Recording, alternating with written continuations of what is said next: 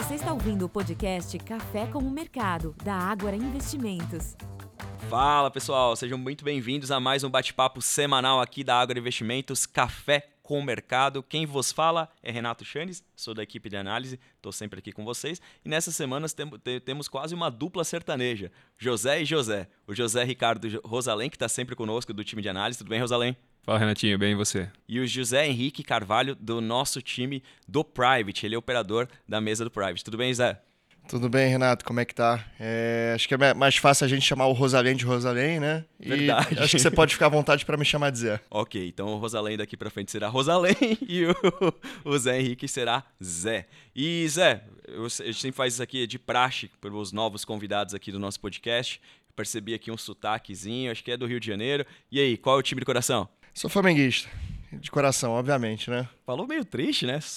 Saiu do microfone, né? Sou flamenguista. não. Mas vamos mudar de assunto. Que futebol... que a fase do time dele tá, tá excelente. Né? mas futebol não é o tema principal, não aqui, pelo menos no, no, no bastidor a gente fala bastante, mas aqui é mais para falar de investimentos, alegrar o seu final de semana ou o horário que você estiver ouvindo aqui conosco esse bate-papo, tá? Só para fazer um overview, antes de, se vocês quiserem avançar o, uh, o podcast, mas o que, que a gente vai adotar de temática aqui para a gente nesse, nessa edição. A gente vai falar da decisão do cupom, foi muito comentada ao longo da semana, na quarta-feira. Vamos falar sobre não inédito, mas inesperado downgrade dos Estados Unidos. O que isso traz em relação ao diferencial de juros. Um, um estudo básico do que acontece com o Ibovespa em ciclos de afrouxamento monetário, ou seja, de queda de juros. O Zé vai trazer aqui um pouco da, da percepção dele, o que está acontecendo na mesa do Private e nas demais mesas da agroinvestimento com relação a fluxo e também operações. E por fim, a gente faz um e-passant aqui sobre os resultados divulgados ao longo da última semana, tá? Então acho que a gente tem aqui seis conteúdos interessantes para a gente debater nesses próximos minutinhos aqui. Eu espero que vocês fiquem conosco até o final dessa conversa, né, pessoal?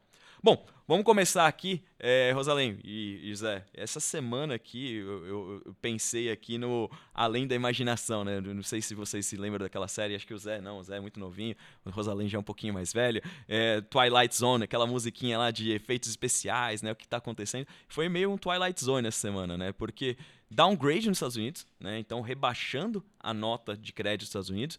A gente tendo a nota elevada na semana passada e a gente cortando juros, né? É até uma questão além da imaginação, é inesperado, né? É um movimento que trouxe aqui um bastante, é, eu não diria alvoroço, mas trouxe aqui bastante discussão, né? Porque Estados Unidos, a gente sabe, maior economia do mundo, todo mundo sabe dos desafios relacionados a, a, a, uma eventual recessão por lá, mas ainda assim foi um tanto quanto inesperada a notícia relacionada ao rebaixamento da nota. Não que tenha perdido o grau de investimento, muito pelo contrário, né? ele saiu do famoso Triple A para o duplo A, né? então continua ali na, na Premier League, né? não, não chegou a, a, a ter algum, algum solavanco aqui em termos de mas sim tem um impacto claro sobre as taxas de juros futuras, né? E aí, acho que o, o principal ponto aqui, o que, que vai acontecer daqui para frente, né? Porque quando você tem um rebaixamento de nota, existe naturalmente o que chama de prêmio de risco. O que é um prêmio de risco? Né? Então, é, sempre quando você vai calcular o quanto você quer receber por um determinado ativo, seja de renda fixa, seja de renda variável, mas o quanto você vai fazer de cálculo de retorno, você tem sempre como base o quê? O Treasury americano. A partir do momento que o Treasury americano já não é, entre aspas, tão mais seguro quanto era anteriormente, eu passo a exigir maiores prêmios do Tesouro americano. E aí tem todo uma, um, efeito, um efeito cascata, né? Quando você passa a aumentar o prêmio de risco nos Estados Unidos, naturalmente o prêmio de risco da renda fixa americana sobe, da bolsa americana sobe, da renda fixa brasileira sobe e também da bolsa sobe, né, né, né Rosalém? É, exatamente. Só queria fazer um complemento aqui, uma curiosidade. Esse foi o primeiro rebaixamento né, dos Estados Unidos desde 2011. E quando esse movimento aconteceu em 2011, na verdade, o pós-rebaixamento, houve um, uma queda dos juros, porque os Estados Unidos é uma coisa engraçada, né? Ele é o principal emissor de dívida global, talvez o maior emissor.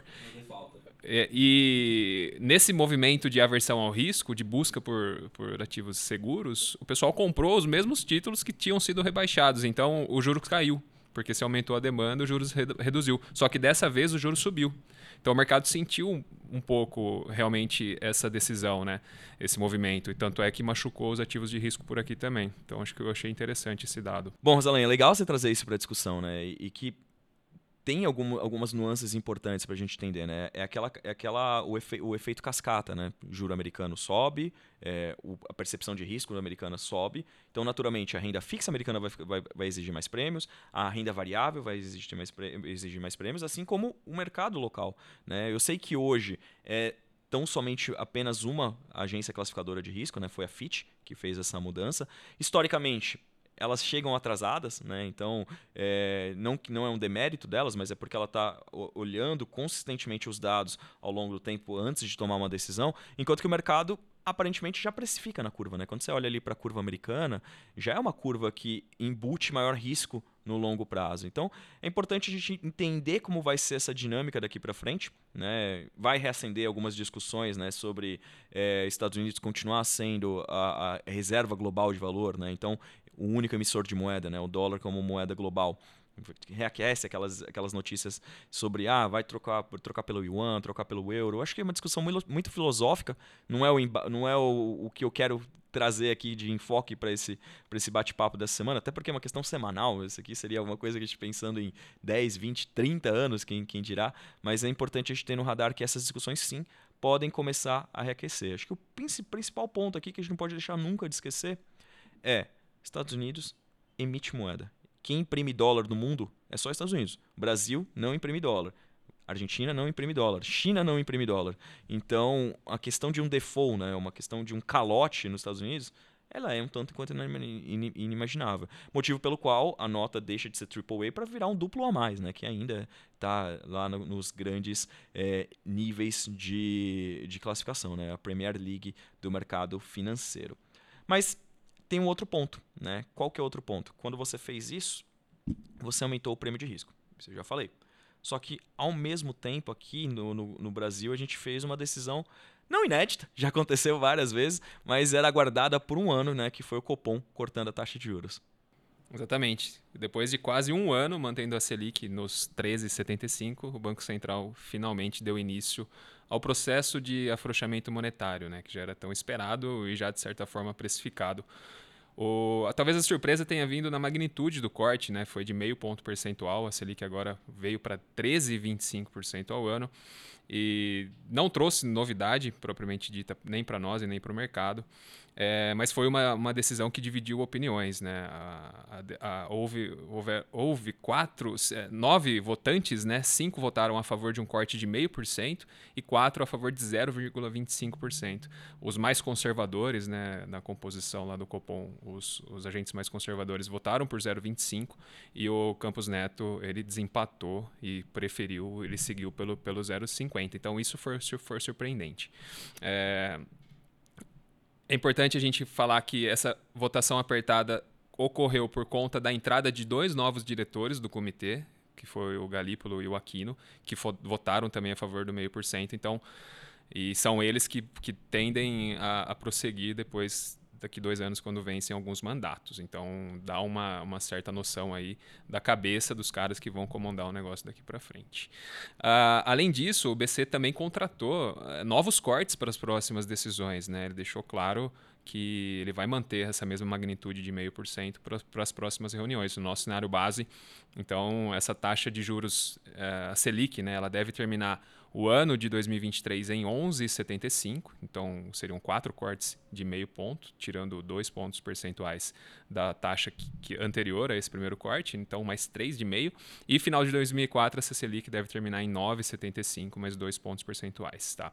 Uh, além disso, o Banco Central ele revisou para cima recentemente também o juros neutro de 4 para 4,5.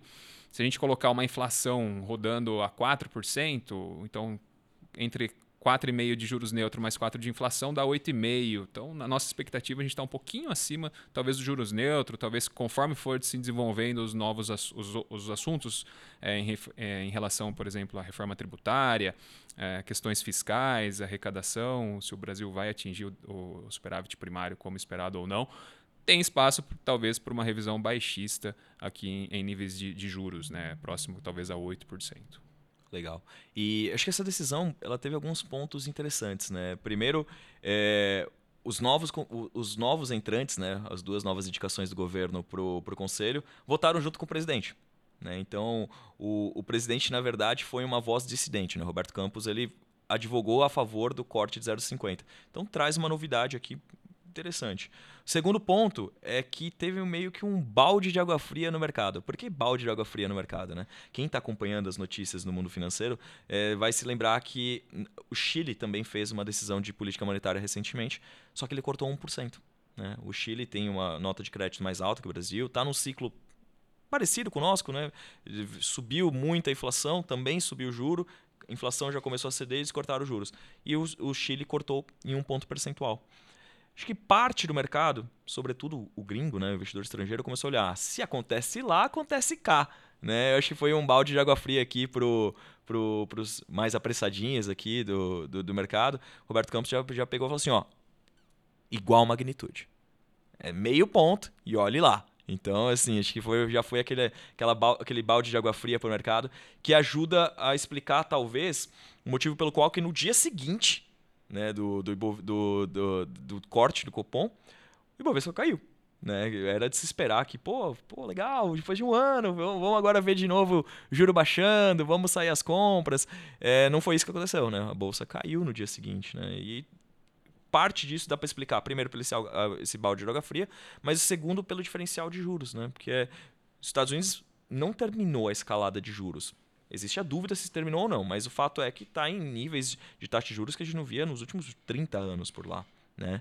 E aí, junto com isso, agora a gente começa a cair, o diferencial de juros começa a diminuir. O que é diferencial de juros para quem está nos ouvindo? Né?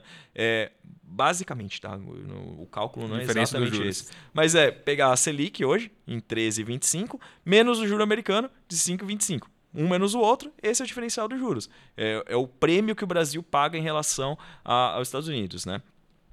E agora, toda vez que a gente cortar, esse diferencial de juros vai ser cada vez menor. E aí tem o, o, o principal ponto que a gente observou na, na própria quinta-feira, né, que foi o dia pós-cupom, né, o dia depois de amanhã, é, foi uma alta do dólar. O dólar subiu 2%. Isso aqui tem muito reflexo do carry trade. Né? Você quer, quer, quer aprofundar um pouco mais disso? Sim, uh, o carry trade é uma operação onde o investidor ele tem, ele aproveita essa diferença dos juros, né? Ele toma, por exemplo, um recurso emprestado nos Estados Unidos a uma taxa baixa, é, referente diante da alinhada com a taxa praticada por lá, hoje próximo a 5%. É, e aplica num país onde oferece uma taxa, uma remuneração mais alta e ganha essa diferença. Né? Ele corre o risco da moeda, mas ele tem um prêmio significativo. Até então, esse prêmio era bastante é, interessante, né? E como você bem falou, Renato, esse prêmio começa a diminuir, uma vez que os Estados Unidos ainda não está próximo de cortar a taxa de juros, né? Aí a gente já pode puxar aqui a, o principal dado da semana que saiu hoje. Exato, que foi o payroll, né? O payroll é o relatório oficial de empregos por lá. E de uma forma quantitativa, né? Quem, de novo, os apressadinhos de mercado, né? Quem olha a primeira, a primeira manchete fica otimista, e logo em seguida ele já vem aquele dado que, peraí, não é bem verdade. O que, que acontece? A geração de empregos veio abaixo do esperado, era esperado 205 mil vagas, foram criadas 187 mil, mas, junto com isso, teve alguns dados que são um pouco mais preocupantes, como, por exemplo, taxa de desemprego. A taxa de desemprego caiu de 3,6% para 3,5%, ou seja, ela diminuiu, quando na verdade era de esperar que ela aumentasse, e o salário médio por hora cresceu de novo. Né? Então o americano está ganhando mais. O que, que isso sugere? Né? Quando você cria vagas e a taxa de desemprego ganha, aumenta. A força laboral, né? a massa laboral está crescendo. Ou seja, aquela pessoa que estava fora do mercado de trabalho, ou era um estudante, ou alguém que estava fora do trabalho, começou a adentrar o mercado novamente. Né? Então você vai aumentar o número de, de, de oferta de mão de obra. Né? Então dificilmente a gente vê essa, essa inflação cedendo tão mais no curto prazo em função, pelo menos, do lado do mercado de trabalho. O mercado de trabalho sugere que a gente tem ainda uma pressão é, inflacionária muito grande. Ao passo que produtos, eh, serviços já começaram a abrandar um pouco mais. Né? É, bom, então isso aqui acho que são os grandes fatores que movimentaram a semana. Né? A gente termina aqui é, uma semana um tanto quanto diferente, né? com dados não diria positivas, mas alentadores para o Brasil. e um pouco desafiadores para os Estados Unidos. Né? Então, juro fechando o diferencial, juros por lá possivelmente eh, continuando subindo e um mercado de trabalho aquecido, e aqui a gente entrando num ciclo de afrouxamento monetário. Isso aqui nos remeteu a períodos passados da história. E é por isso que a, Maria Clara e o, e o Dalton, nosso time de economistas, resolveu fazer um estudo, que inclusive eu faço até o convite para quem está nos ouvindo, acessa lá o Agora Insights, tem o relatório Giro da Semana, que a gente abordou com mais profundidade esse estudo, um estudo elaborado pela Maria Clara é, de uma forma bem interessante, mas ela trouxe aqui para a gente em perspectiva o que acontece com o Ibovespa em períodos de ciclo de afrouxamento monetário. Então ela coloca aqui um espaço de 20 anos, né? traz lá desde 2004 até 2023. Nesse intervalo, nós tivemos quatro, quatro ciclos de afrouxamento monetário. Em três deles, nós tivemos valorização do, do Ibovespa. Em três deles, o, o Rosalém e Zé. Foram três com média de ganhos de 29,3%. O segundo deles, que foi lá em 2009, 2010, talvez a gente tenha que desconsiderar da análise né? Porque foi 70% de alta. Aqui tem boom de commodity, tem muita coisa envolvida. Então 70% de alta.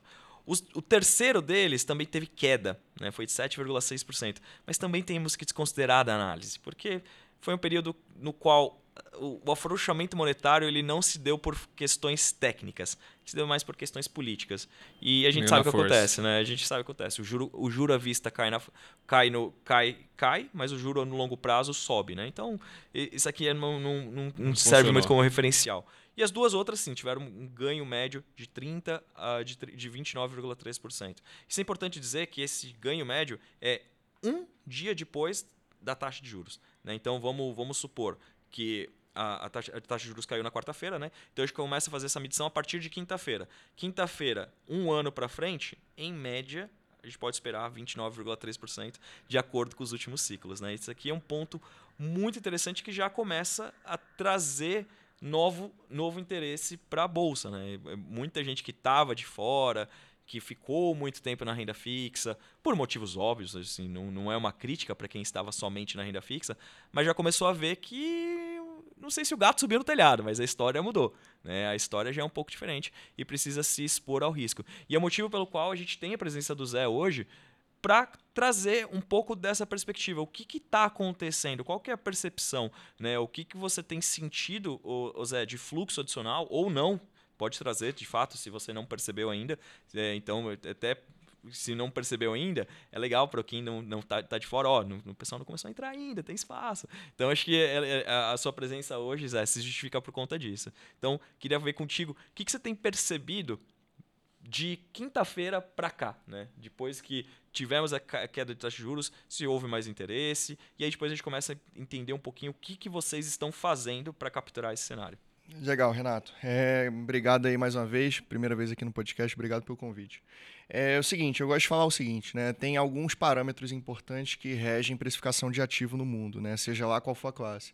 E eu diria que o principal é juro. Você pode contar a historinha que for juro alto, fluxo de caixa futuro no valor presente é baixo, é... demanda diminui porque o crédito fica caro, o financiamento também fica caro, então as empresas não investem, têm dificuldade de investir. Qualquer projeto que elas têm na gaveta provavelmente vai permanecer lá porque não vai parar de pé. Então, acho que, seja lá qual for a narrativa que a gente puder trazer aqui, é, a queda de juros, acho que ela é a principal. Tá? Isso a gente, como você mesmo pontuou historicamente, acho que é, beira o irrefutável, não só aqui como lá fora. É, bom, falando sobre esse curto prazo aí, né, juro começou a cair agora efetivamente na quarta-feira. Agora a gente, dando um passo para trás, a gente na verdade está vendo essa precificação na curva de juros futuros já de alguns meses para cá. É, acho que foi inclusive a principal justificativa para a bolsa subir praticamente acho que 20%, né, um pouco mais do que isso num passado recente nesse segundo trimestre. Eu diria o seguinte, né, o investidor de maneira geral está um pouco mais propenso a risco, tá? Dentro aqui do nosso mercado, né, corretora, é, local, né, principalmente pessoa física, a gente está vendo isso, tá? É, o que eu acho interessante é o seguinte, o investidor estrangeiro, ele, é, na verdade, ao contrário do investidor pessoa física e ao contrário do investidor institucional local, ele teve coragem de entrar em bolsa um pouco antes. Né? A gente viu no início do ano, principalmente no final do ano passado e primeiro trimestre desse ano, o gringo ele acabou botando, apostando uma fichinha aqui, né? Obviamente, quando a gente leva em consideração o portfólio em termos globais, é, beira o irrisório, mas eles aumentaram marginalmente e isso é um fluxo relevante para a gente. E agora a gente está começando a ver, acho que, um movimento um pouco, não diria oposto, mas um movimento um pouco diferente. Com o juro local caindo, né, a gente está vendo uma propensão maior do investidor pessoa física entrando, né? E parece também, né, pelo que a gente acompanha, né, a Ágora ela não, não tem clientes institucionais hoje diretamente, mas pelo que a gente vê em termos de fluxo, parece que o investidor institucional começou a entrar também. Isso se reflete no que eu mencionei antes, né? Juro baixo, é, enfim, o custo de oportunidade fica mais barato, então acho que tem um pouco mais de motivo para o investidor entrar em bolsa, o carrego fica menos caro. É, historicamente a gente viu isso. Parece que se, se, de fato esse afrouxamento monetário tomar um pouco mais de pompa, o que parece que sim, é, diria que a gente deve ver, acho que uma apreciação razoável da bolsa daqui para frente. Né? Obviamente, acho que quem o papel do, de fazer o valuation é de vocês, não é meu, mas a história nos diz isso, tá? Então, acho que a gente pode ver realmente um novo ciclo. É, e tem um ponto interessante também que vocês mencionaram, que eu queria só complementar, que é o, a questão do diferencial de juro né, do Brasil lá fora. Esse é um ponto bastante importante. Né? O, existem diversas maneiras do gringo alocar capital no Brasil. Tá? Idealmente, a melhor maneira é investimento direto. Né? Isso aí é quando o gringo ele realmente compra um terreno, faz uma planta, é, uma fábrica, contrata, gera emprego, melhora a produtividade local, enfim. Só que para isso acontecer, existe uma série de desafios eh, em termos de ambiente nacional é, para fazer aumentar essa atração. Tá? O que a gente está falando aqui, quando a gente fala que o gringo está entrando no Brasil, não é isso. Tá? A gente dá dois passos para trás. A gente está falando, né, acho que o Rosalé mencionou o carry trade. A gente está mencionando sobre um, uma operação que o, que, o, que o gringo faz, na verdade, que é, é especulativo. Né? Sem, sem entrar aqui no mérito da, da especulação em si, mas é o, o ponto é o seguinte: com a mesma facilidade que o gringo tem de entrar aqui é, para pegar um diferencial de juros, né, tomando dinheiro emprestado lá fora, travando o câmbio e aplicando aqui dentro, ele tem de sair. Tá? Então, esse é um ponto importante. Quando a gente fala do diferencial de juros diminuindo, lá fora a curva ainda segue relativamente firme. Né? Hoje a gente viu o payroll que vocês mencionaram, por exemplo, e aqui dentro talvez o, a gente está com risco baixista para a curva. É, a gente tem um risco efetivamente baixista desse diferencial diminuir. E se eventualmente isso começa a acontecer de fato, acho que de maneira um pouco mais concreta, a gente pode ver sim, talvez o gringo que não montou fábrica aqui, na verdade ele está querendo meramente pegar o diferencial de juros, começar a sair de novo. Tá? E acho que isso explica os 2% do, do dólar em relação ao, ao, ao BRL, né, em relação ao real no dia de ontem. Tá? E é interessante, a gente viu recentemente um movimento parecido, né, quando a gente pega aí de 2016 até 2020, um pouco antes da pandemia, a gente viu mais ou menos isso acontecendo também, né? Que os juros lá nos Estados Unidos estavam relativamente firmes, tinha conversas sobre é, enfim, nível de dívida americana, estava sendo especulado, um, acho que um aumento um pouco mais forte por lá em eventuais momentos. Teve também a questão ali da guerra entre Estados Unidos, a guerra comercial entre Estados Unidos e China, enfim. E aqui no Brasil, por uma questão estrutural, é, seja por reformas, seja por descompressão de risco, a nossa curva de juros começou a precificar é, um prêmio de risco um pouco menor. Né? Um pouco, acho que até elogio, na verdade, razoavelmente menor. Aí o que, que a gente viu nesse momento? A gente viu realmente é, o último último ciclo favorável para a bolsa, né? Acho que talvez a gente agora passe por um outro. Agora, por outro lado, a gente não viu isso sendo refletido no câmbio. Né? O, o, na verdade, o dólar em relação ao real, em termos reais, ele se apreciou durante essa janela temporal que eu mencionei. Então, você vê que, por mais que, é, quando a gente fala de uma classe de ativos que é equities, né, que é bolsa, foi um, acho que um período bacana, a gente viu uma apreciação razoável. Acho que, de uma maneira geral, né, empresas específicas têm suas idiosincrasias, eu não vou tratar aqui. Agora, quando a gente entra no mercado cambial, o assunto já é outro. Né? Então, acho que esse é um ponto importante. A gente imagina, pelo menos aqui na mesa por hora, que por mais que a gente veja uma bolsa, acho que relativamente forte, a gente está vendo isso já há algumas semanas. Acho que isso também vai se mostrar no câmbio. Tá? Não necessariamente é, dólar e Ibovespa têm correlação positiva, eles não andam juntos, mas talvez eles têm seus devidos motivos e pelo mesmo motivo acho que o dólar deve permanecer firme aí também, tá? Eu acho que você trouxe alguns pontos aqui super importantes, né? E é, é muito bom ter um técnico aqui na mesa, né? Uma pessoa que está lá no dia a dia sentindo o feeling de bolsa. Mas é justamente essa questão que a gente vem batendo muito nos nossos relatórios, né, sobre posicionamento técnico, né, o, o nosso mercado muito leve, que a gente costuma dizer, né, e o, o gringo ele é muito mais pragmático, né, e, acho que é, é, bem legal o, o Zé ter colocado isso, né, o, o gringo apostou ficha aqui no Brasil no começo do ano. É, eu acho que quando você conversava com um gestor brasileiro, 11 a cada 10 falava que não, vai ficar difícil, mudou o governo, não sei o que vai acontecer. E aquelas incertezas naturais, assim, não, não vou entrar nem no mérito político, se é X ou Y que está no poder. Mas o fato é que sempre quando você traz uma mudança, do ponto de vista doméstico, né, principalmente home, o que ele chama de home bias, né, aquele viés mais doméstico, ele já coloca um medo embutido naquilo. O gringo ele é muito mais pragmático, né? Ele olha ali, putz, o Brasil não tá tão ruim assim, quando, quando eu comparo com outros nomes. Eu já tive dinheiro ali grande, agora eu tenho pouquinho. É, as coisas estão por lá interessantes. Estou vendo que a inflação começou a ceder, as empresas estão muito baratas, né? Que é um ponto que a gente bate muito na tecla. Vou colocar meu dinheirinho ali. E aí foi isso que aconteceu de fato, né? Então, é, metade, do, metade do ano dá para dizer que boa parte da alta da bolsa é sustentada pelo gringo. Assim, sem, sem eh, bairrismo algum, né? Dá para falar que foi o gringo que colocou a, nossa bolsa lá de volta para 120 mil, 120 mil pontos, né? Então, aqui, obrigado, agradeço vocês e foi muito bom essa ajuda de vocês daqui. Mas olhando para frente, acho que tem outras questões técnicas que vão manter é, um ambiente positivo para o nosso mercado, né? Como, como é justamente esse ponto aqui que o, que o Zé trouxe para gente, né? Que é o, o local. O local estava fora, né? Por medo, por é, falta de capital, né? principalmente um, gestor, ele tem uma quantidade finita de dinheiro, né? É, diferentemente de outros, outros investidores, a, a, a, quantidade de um fundo. Na verdade, o, o, dinheiro é finito em qualquer lugar do mundo, né? mas alguns investidores têm um bolso mais fundo. Né? Mas o, o, o gestor, ele tem, principalmente o gestor de ação, por exemplo, ele tem um, um aspecto diferente, né? né? A forma como ele vai captar dinheiro, então tudo isso fez com que ele ficasse fora. Agora que abre uma janela de oportunidades aparentemente mais alentadora daqui para frente, mesmo com que, que, que, que, tenhamos a saída do gringo, é, acho que você tem um ambiente doméstico que seria minimamente é, importante para manter os níveis de preço. Né? O que eu quero dizer com isso? O gringo sair agora não é um motivo, ah, a bolsa vai desarmar porque o gringo vai sair. Eu acho que ele vai ajustar o câmbio, acho que isso é um ponto que eu concordo, no grau aqui com o que o Zé trouxe, né, de é, o câmbio naquele 4,70, chegou, chegou, chegou, chegou a namorar até o 4,60 e poucos.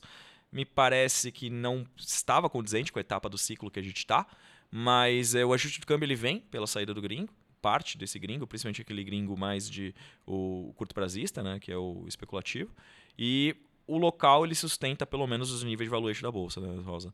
É, o câmbio ele foi muito favorecido também pela questão da balança comercial, né? A gente teve um, prim um primeiro trimestre muito forte em relação a exportações e isso favoreceu também a entrada de capital, acabou segurando o preço. Mas excelente comentário de vocês. Não, Renato, só queria complementar, trazer dados aqui. Você falou sobre como quanto o gringo contribuiu para o Ibovespa esse ano. Em janeiro, eles terminou janeiro posicionado com 12 bilhões e ele foi aumentando essa posição, diminuiu um pouco em março, voltou a subir, agora ele está posicionado em 24 bi. Então, realmente, é, é daqui que vem a sustentação, tem vindo a sustentação, porque enquanto isso, o institucional já veio numa tendência negativa desde o ano passado. Em janeiro ele iniciou o ano retirando quase 10 bi da bolsa e agora no final de julho ele já está com uma posição negativa de 33 bilhões, ou seja, ele já resgatou 33 bi, é mais do que o gringo aportou. A pessoa física começou o ano resgatando 1, quase praticamente 1,8 bi, já está positiva em 2,2 bi, no, tudo isso no acumulado do ano. Então tem espaço para uma reversão, principalmente vindo do investidor institucional, que são os fundos, né, que são é o grosso do, da parte talvez doméstica do capital. Exato, né? Pessoa física é, é, é, é, é importante na bolsa, né? ganhou muita relevância sobretudo ali depois de, de a, a, pandemia talvez tenha sido o ápice aqui de entrada de pessoas de investidor e pessoa física, mas ao longo dos, dos, últimos anos, 10 anos, 15 anos, cresceu muito essa questão de educação financeira, então aumentou muito o investidor de pessoa física, também é um, um componente importante para a sustentação ou não da bolsa, né? Se o investidor pessoa física começar a sair também, não tem como, não tem como segurar em pé. Mas é aí que eu vou trazer pro, o, o Zé de novo aqui para a discussão. Por quê? porque é, aqui é importante a gente estar tá com o trader, né? É o, é o, call to action, né? O, o, analista, a gente sempre tem uma visão um pouco mais macro, mais, é, mais pensando em prazos, principalmente nós na análise fundamentalista, um pouco mais alongados, né?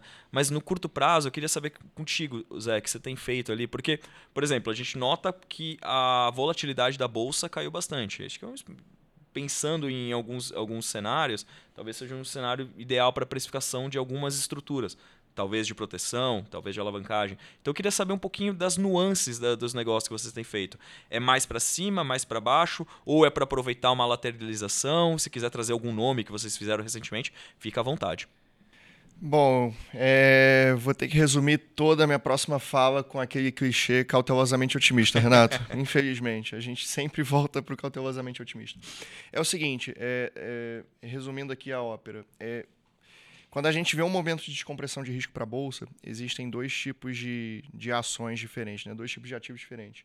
Aqueles que têm um duration um pouco mais longo é, e aqueles que têm um duration um pouco mais curto. O que, é que eu quero dizer com isso? Empresas de duration um pouco mais longo são empresas que têm é, talvez uma, uma, uma, promessa de crescimento maior no futuro, empresas um pouco mais endividadas, têm uma sensibilidade maior à queda de juro, é, qualquer coisa dessa, dessa natureza. Empresas de duration um pouco mais, long, mais curto, perdão, são o exato oposto disso. Né? Empresas pouco endividadas, empresas que têm um fluxo de caixa já entregam um resultado razoável agora e de baixo crescimento.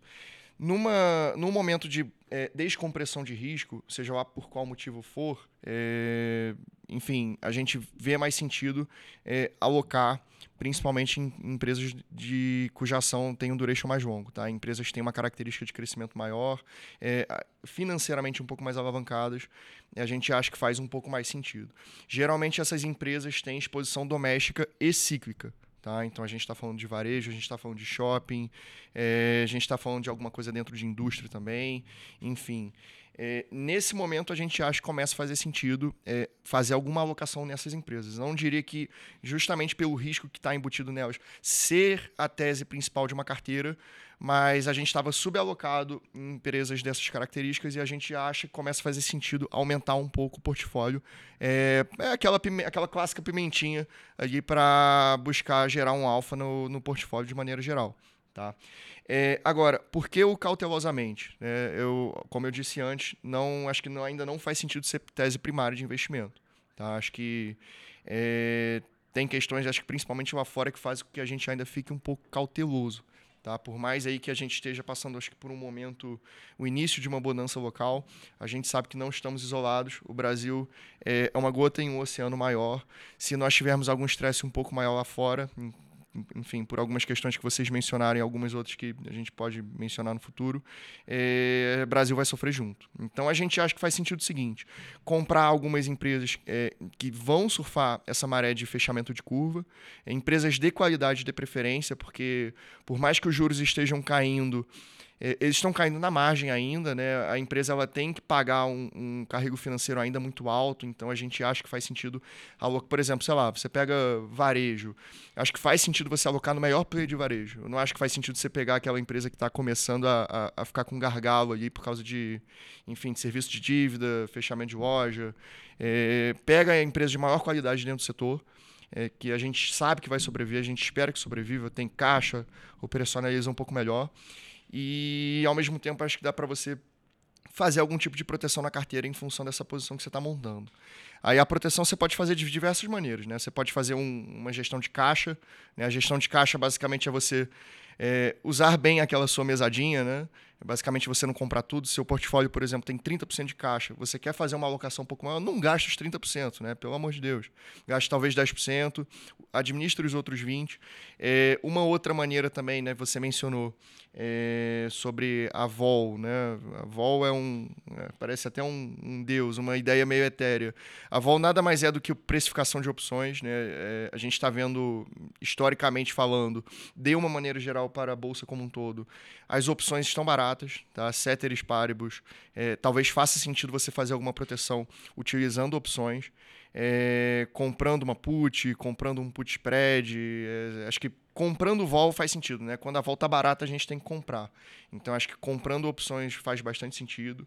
É, você pode, por exemplo, manter o seu caixa quase que por completo e buscar a exposição comprada nessa classe de ativo que eu mencionei é, via call. Então você compra uma call seca, compra um call spread, né, uma trava de alta, vai gastar um pequeno valor somente, vai ficar com a exposição na alta é, na ação X aí que a gente que a gente está mencionando aqui por alto. E ao mesmo tempo você preserva uma grande parte do seu caixa. Então, são todas essas são maneiras de você é, participar da festinha, né? É, buscar aumentar o beta da sua carteira, a exposição da sua carteira é, em cíclico doméstico, mas ao mesmo tempo você claramente pensa no risco. Né? Você tem que fazer a gestão de risco do seu portfólio. É, tem dois parâmetros bastante importantes para a gente poder é, avaliar uma performance de uma carteira. O primeiro deles é o retorno e o segundo deles é o risco. Eu gosto de falar que o retorno você não tem controle. Você não tem a menor ideia de qual vai ser, você somente espera qual que será, mas você possivelmente vai estar errado. Agora, o risco você escolhe. Tá? É você está na sua mão dosar o risco da sua carteira. E é por isso que eu volto a falar, dando toda essa volta para a gente resumir para o clichê do cautelosamente otimista. Mas é muito bom você trazer esse do cautelosamente otimista, porque eu trouxe, a gente trouxe uma pessoa técnica, vocês perceberam aqui pela fala, o, o, o Zé é extremamente técnico. E está muito alinhado com o que a gente tem falado e o que tem feito. Né? As nossas as nossas carteiras é, vêm aumentando o, o beta de forma paulatina, né? ou seja, o risco geral das nossas carteiras vem sendo agregado, né? todo mês a gente coloca um pouquinho mais de pimenta e tal, mas é um cautelosamente otimista, por quê? É muito, é muito difícil imaginar que o Brasil vai ser a bola da vez se lá fora as coisas não co colaborarem. Né? E aqui muita gente vem perguntando, ah, mas o que, que vocês não estão vendo que pode acontecer de risco? Né? É, quais, ah, qual que é o risco que está fora do radar? Gente, é, ninguém sai de casa querendo bater o carro, né? É, se você vê o poste, você vai desviar do poste, né? Então, é, o imponderável você não coloca na conta, né? A gente tem alguns grandes riscos no radar, né? E acho que principalmente diz respeito aqui a, a uma recessão nos Estados Unidos e uma desaceleração na China, mas o imponderável eu não consigo é, trazer em efeito de cálculo, né? Uma semana antes do Carnaval de 2020, ninguém sabia o que era coronavírus, né? E de lá para cá, o mundo entrou em pandemia, tudo fechou, a bolsa caiu com 50%, 60%. É, ninguém saiu naquele dia falando, eu vou perder dinheiro na bolsa, né?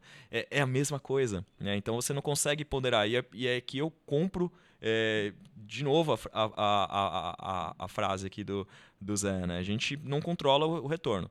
O retorno é baseado em premissas. Premissas advêm de padrões cognitivos e cada um pensa alguma coisa. Eu penso que o Brasil vai crescer, o Zé pensa que o Brasil vai cair. O, o, o Rosalém pensa que o dólar vai subir, eu penso que o dólar vai cair. Isso são, são, são viés cognitivos, são premissas que cada um utiliza. A gente nunca vai ter o certo e errado. Então, por isso que é um tanto inglória a, a, a, tarefa de um analista ou mesmo de um trader. Né? A gente não tem controle do futuro. Queria, queria eu ter o controle do futuro. Se eu soubesse o que vai acontecer amanhã já, não preciso, preciso nem saber o que vai acontecer daqui a 10 anos. Saber o que vai acontecer amanhã e ganhar muito dinheiro na bolsa, mas não tenho como saber. Mas a parte do controle de risco eu concordo muito. Né? A gente, cabe a nós nós profissionais, né, então um trader, um analista, é, o, o, assessor de investimento, trazer essas nuances para o investidor, porque o investidor que não está no dia a dia do mercado, é, às vezes algum, alguns aspectos que a gente comenta são tanto quanto pouco tangíveis, né? Eu converso com meus familiares que não são do mercado financeiro, é, ah, quanto que vai estar tá a bolsa no ano que vem? Poxa, eu não sei. E quando você fala que não sabe, né, assim, você tem uma estimativa, mas o, o, a grande verdade é eu não sei. E quando você fala que não sei, a pessoa, nossa, mas como você não sabe? Você faz tá isso na sua vida. Aqui, né? você, vai, você faz isso na sua vida, né? Mas eu sei de uma coisa. Eu sei que você pode entrar e não perder dinheiro. Eu sei que você pode ter um pouquinho de exposição dentro da sua carteira para aumentar o, o, o, seu desempenho, o seu desempenho no agregado, né? Não ficar só no CDI. Então, acho que esse tipo de conversa é extremamente salutar, né? Mas, de novo, o risco a gente controla, o futuro não. E aí, quando a gente olha para curto prazo, as notícias, as notícias lá de fora são dúbias, né? Ora apontando para um cenário mais positivo, ora apontando para um lado mais negativo. E aqui dentro, a gente está no meio da temporada de balanço. Né? No meio da temporada de balanços.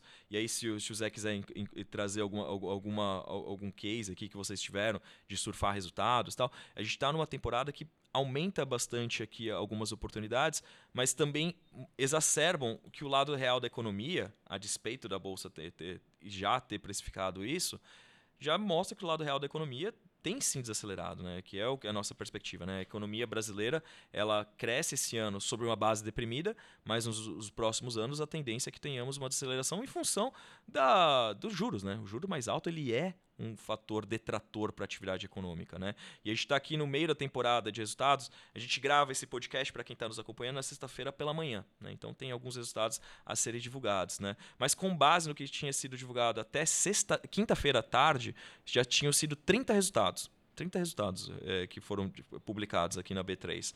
Entre os quais é, de, 13 tiveram lucro acima do esperado, 9 abaixo e 3 em linha. Só que quando a gente olha para a linha do EBITDA, é um pouco diferente. Né? A linha do EBITDA foram 20, 27 empresas, né? não são todas as empresas que têm EBITDA, então o banco, por exemplo, não tem EBITDA, então é por isso que é diferente a linha do, do lucro líquido e EBITDA. É, então foram 27 empresas que divulgaram, 6 acima, 4 abaixo e 15 em linha. Tá? A gente divulgou 18,13 da temporada. Então, é, tem bastante coisa aqui para acontecer. Mas olha que interessante isso. O lucro líquido, na média, veio acima do esperado, enquanto que o EBITDA, na média, veio em linha com o esperado. Renatinho, só faz um disclaimer. EBITDA Seria o lucro, lucro operacional para quem não está nos ouvindo? Como você definiria? Basicamente a geração operacional de caixa da companhia. Né? Você tira alguns efeitos ali de endividamento, depreciação e amortização que não são fatores estritamente caixa, né? que a empresa não tirou do bolso. Então entenda quem está nos ouvindo como geração operacional de caixa. Né? O quanto que a atividade em si tirando aspectos como endividamento e outros fatores, o que, que é a atividade em si? Se eu sou um produtor de banana, quanto que produzir a banana me deu de resultado? Sem pensar o quanto que eu tive que tomar de empréstimo no banco para fazer aquela, é, fazer aquela operação parar em pé. Tá? Então é basicamente a operação em si. Por isso que é um número muito importante da gente ter, ter na cabeça. E olha que curioso aqui, o lucro líquido tem mais números acima do esperado, enquanto que o EBITDA tem a maior parte em linha ou abaixo do esperado. Por que isso? Né? Talvez comece a refletir esse movimento de desalavancagem das companhias. Né? O, o então, o impacto financeiro né, no resultado das companhias tem, tem diminuído.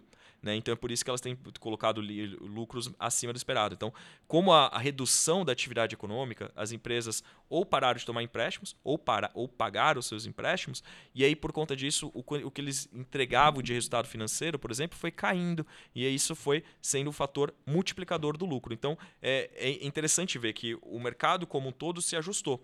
Isso também é uma notícia positiva olhando para o futuro. Por quê? Empresas menos endividadas, ao entrarem num ciclo virtuoso né, de crescimento econômico, o que ele pode fazer? Ele pode bater aqui de novo na porta do Bradesco, do Santander, do Itaú ou do mercado financeiro e falar assim: ó, paguei da última vez, não sei se você lembra, e quero dinheiro de novo, porque eu quero crescer, eu quero gerar empregos. Então, estamos entrando no ciclo de afrouxamento monetário com empresas menos endividadas. Isso sugere que sim, o ambiente operacional para as empresas ele tem sido melhor daqui para frente. Tecnicamente, o juros, apesar da, da Selic ter caído só agora, mas o juros futuro ele começou a cair em março, que coincidiu também com, com esse movimento de alta da Bolsa. E a gente viu movimento de diversas empresas é, buscando equalizar né, os, os balanços, reduzir endividamento, fazer follow-on para diminuir a dívida e o reflexo disso, uma despesa financeira mais baixa, que vem melhorando a expectativa do lucro. Né? Exatamente isso. E, só que quando a gente olha os resultados, os resultados ainda não têm sido tão lustrosos. Né? Essa semana tivemos alguns, alguns exemplos emblemáticos, né? nomes muito é, grandes na Bolsa, Bradesco divulgou resultado, Petrobras divulgou resultado, Suzano divulgou resultado, Lojas Renner, inclusive de novo, fica o convite aqui para que é, a, a, gente tem diversas mídias e várias formas de interações com quem nos ouve, né? Então, é, é, ao longo da semana a gente quase não dormiu, né, Rosalene? Escrevendo relatórios, análises de resultados, então todas elas estão disponíveis dentro do Agro Insights, né? O que quer saber o que a gente achou sobre Petrobras? Acessa lá. Quer saber o que a gente achou de Suzano? Acessa lá. Mas na média, essa semana, pelo menos as gigantes frustraram um pouquinho, né? Ambev veio abaixo do esperado. A Petrobras quantitativamente veio bastante em linha, mas teve algumas nuances positivas. Bradesco, o mercado aparentemente não gostou dos resultados. É, enfim, lojas Renner, o mercado gostou. Mas é, na média, as gigantes frustraram um pouco das expectativas, né, Rosalim? É, e o comportamento dos preços é, acabou. A bolsa tem ficado meio de lado recentemente, porque isso já foi antecipado, né? Boa, boa parte desse movimento de melhora a melhora técnica já foi antecipada. E daqui para frente, a gente acredita num, num, melhor ambiente, tanto técnico, mas também na prática, né? Economia real, juros caindo, beneficia, como o Zé bem comentou, diversos os segmentos reais, né? Consumo, investimento. Então, existe um grande espaço para revisão para cima agora nessa expectativa de lucro daqui para frente, né, Renato? Isso a, alinhado ao fluxo técnico que corrobora pela é importante para a parte técnica, mas a, a, lucratividade, por exemplo, em termos de preço sobre lucro, né, o Ibovespa negocia a níveis muito baixos. E isso pode ainda se, é, se, se, estender uma vez que a projeção, a expectativa de lucro aumente agora num ambiente mais saudável. Claro que isso precisa se manter, né? Os, lucro, os juros continuem caindo, a inflação siga comportada, o fiscal também não surpreenda negativamente e a gente a expectativa é que a gente tenha um ambiente mais favorável, favorável para a bolsa daqui para frente, sim. Exatamente isso. Daqui para frente vocês vão começar a ver é, preços alvos para 2024 já, então mostrando que, o quanto tem de upside implícito. Como, de novo, aqui, a gente não tem controle sobre quanto vai subir, mas é o quanto que as nossas premissas sugerem. Então, você vai começar a ver números para 2024 nossos e do mercado como um todo. Todo, tudo isso gera o que a gente chama de de earnings momentum, né, que é o, o, o mercado revisando as suas estimativas de lucro para cima, para baixo. Então tudo isso pode corroborar essa tese que o mercado, operacionalmente falando, né, pelo, quer dizer, tecnicamente falando, está positivo. Né? Você tem uma entrada de capital em virtude de taxa de juros mais baixa. O lado real da economia vai precisar corroborar, é claro, né? Você não consegue sustentar a valuation se de fato as empresas não estiverem gerando caixa, não estiverem trazendo resultados a contento, mas tudo isso aqui começa a ajudar sim o ambiente de bolsa que se tornou melhor, né? Quando pensando no termostato aqui, no comecinho do ano, o investidor local estava no zero ou no 5 ali em termos de exposição ao mercado, né? Muito pouco. Agora eu diria que já está colocando quase lá no 30, né? Então já está aumentou o termostato, já está tomando mais risco, o que naturalmente para nós investidores de renda variável é muito positivo. Isso não quer dizer que não tem oportunidade na renda, na renda fixa, pelo contrário, lembrando, renda fixa nunca é fixa, né? Você tem algumas nuances ali, criou muito espaço para arbitragem, mas isso aqui é conversa para um outro tópico. A gente pode trazer de novo o Hajime, por exemplo, nosso gerente da mesa de de trading de, de renda fixa, trazer algumas nuances aqui que estão acontecendo, que eu sei que está acontecendo muita coisa bacana né, de troca de títulos, pegar aqui é, aqueles, aqueles papéis que estão com prêmio muito alto, mas isso aqui é conversa para uma outra oportunidade. E não existe os dois, né? É, renda fixa e, variável elas se complementam, né? É, todo mundo espera o E, né? Não é, é, é, é não é, na verdade, todo mundo quer o OU, né? É ou renda variável ou renda fixa. Não é OU, é o E é, é, é um somatório aqui, né? Você tem que fazer aquele bom e velho trabalho da diversificação. Bom, pessoal, acho que a gente já falou bastante aqui, se, se estendemos na conversa. É, sempre quando a gente traz uma pessoa de fora, é, a conversa vai embora, principalmente uma pessoa como o Zé, que tem, um, você, todo mundo percebeu aqui, tem um, um vasto repertório, ajuda bastante aqui na, os nossos clientes, nas operações, mas também a gente da, da equipe de análise sempre recorre a ele também para entender o que ele está vendo um pouco de mercado, ele, como os demais é, participantes da mesa de, de trading aqui da Ágora, que sempre também estão trazendo essa mensagem para o investidor final. Né? Queria agradecer aqui a sua presença, Rosalém. Muito obrigado aqui pela, por, por esse bate-papo. E Zé, também considere as portas do estúdio abertas. Será um prazer ter você aqui de novo conosco. Obrigado, Renato, mais uma vez aí pelo convite. Obrigado, Rosalém. E, Renato, não elogia muito não, porque eu vou cobrar aquele almoço que você está devendo. não, essa parte a gente vai cortar na edição do, do podcast. Valeu, Renatinho. Valeu, pessoal.